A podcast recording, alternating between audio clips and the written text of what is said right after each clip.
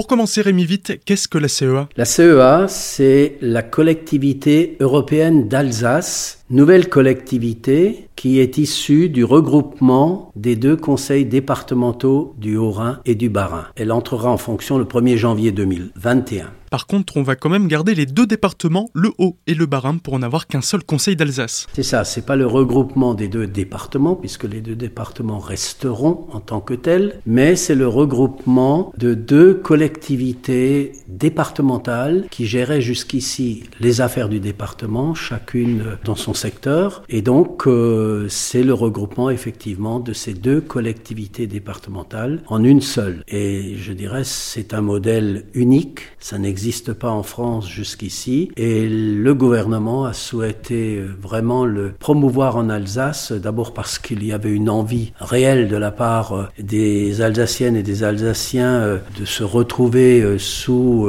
le volet Alsace et donc de pouvoir ainsi servir ce modèle nouveau qui devrait servir comme expérimentation ou comme laboratoire institutionnel pour la future réforme que le gouvernement est en train de préparer. Et pourquoi créer cette CEA pour de nouveau pouvoir parler d'Alsace qui n'existait plus administrativement depuis la création du Grand Est?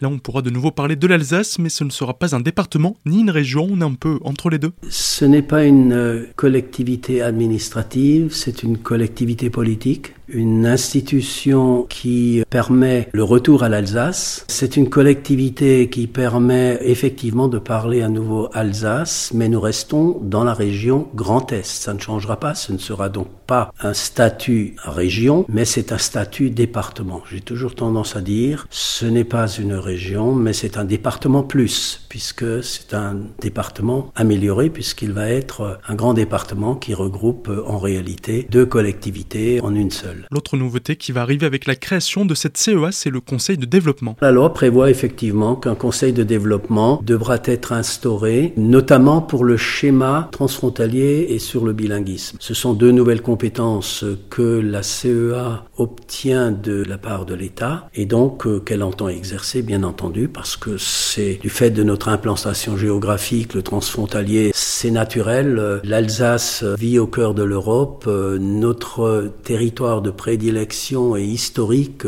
c'est le Rhin supérieur. Donc il est logique que l'on raisonne transfrontalier avec nos voisins allemands et nos voisins suisses. Et donc euh, le Conseil de développement devra être constitué pour pouvoir donner son avis sur ce schéma et pouvoir être consulté sur les grands enjeux que la nouvelle collectivité aura à définir en matière de transfrontalier. Pour retrouver cet entretien dans son entier c'est sur azur-fm.com dans la rubrique Actualité régionale.